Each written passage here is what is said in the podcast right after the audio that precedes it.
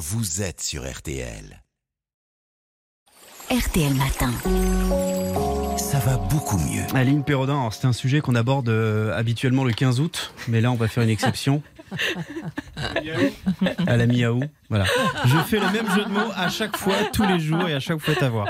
Euh, en France, plus de 30% des foyers ont au moins un chat. L'attachement à ces petits félins ne faiblit pas. Pourquoi recherche-t-on autant leur présence? Ben, L'histoire d'amour qu'on entretient avec les chats hein, remonte à des milliers d'années. Et puis, il y a beaucoup de choses qui peuvent l'expliquer. Déjà, tout d'abord, on les trouve beaux et on aime les regarder.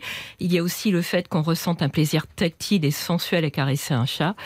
Et euh, euh, comme le, le chien d'ailleurs, le chat bah, répond à notre besoin d'entretenir un contact physique avec un être vivant qui ne va pas nous juger.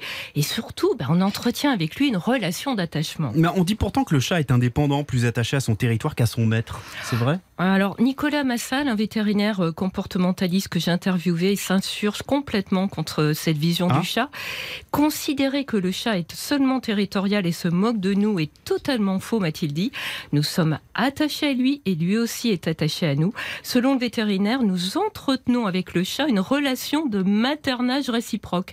Et c'est cela qui nous fait du bien. Alors par exemple, comment ça se manifeste? Eh bien, soit c'est nous qui sommes maternants avec le chat lorsqu'on le canine, qu'on joue avec lui, qu'on lui donne à manger, soit c'est lui qui l'est avec nous, il vient se frotter contre nous, lorsqu'il se met à ronronner, il nous envoie un signal d'apaisement comme le fait la chatte avec ses petits, ou bien il fait comme le chaton qui ronronne pour être en résonance avec sa mère. Alors contrairement à ce que l'on dit souvent, un les chats ont besoin d'attention et qu'on s'occupe d'eux, mais cela ne veut pas dire qu'ils apprécient toujours qu'on les prenne dans nos bras ou qu'on les tripote. Ils peuvent vouloir rester sur nos genoux sans qu'on les caresse. Ils n'ont pas forcément envie de la même chose que nous au même moment. Et en cela, bah, ils nous apprennent le respect de l'autre. hein. Vous avez parlé des ronronnements du chat. C'est vrai qu'ils ont un effet bénéfique sur nous. On entend même parler de ronron thérapie. Ça existe ça?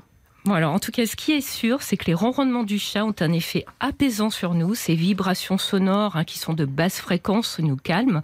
Le fait de ronronner apaise aussi le chat. En somme, le ronronnement a un effet anti-stress à la fois pour le chat et l'humain. Mais le ronronnement n'explique pas tout. Comme me l'a souligné le vétérinaire Nicolas Massal, en elle-même, hein, la présence du chat est relaxante.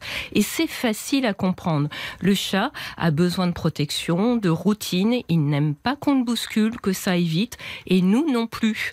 Par conséquent, dès qu'on s'adapte à la vie du chat, on crée des conditions déstressantes pour nous. D'ailleurs, il a été montré que le fait de se synchroniser avec son chat fait baisser la tension artérielle et ralentit tiens. la fréquence cardiaque. hein. C'est incroyable quand Bah, même. Moralité, euh, le chat c'est le compagnon idéal. Bah, en tout cas, hein, il répond à beaucoup de nos besoins, hein, qu'ils soient émotionnels ou affectifs. Quand on vit seul, ben, un chat, ça permet vraiment de moins ressentir les effets négatifs de la solitude. On compte pour lui, il compte pour nous. D'ailleurs, on peut se demander hein, quoi faire aussi pour être un bon compagnon pour lui.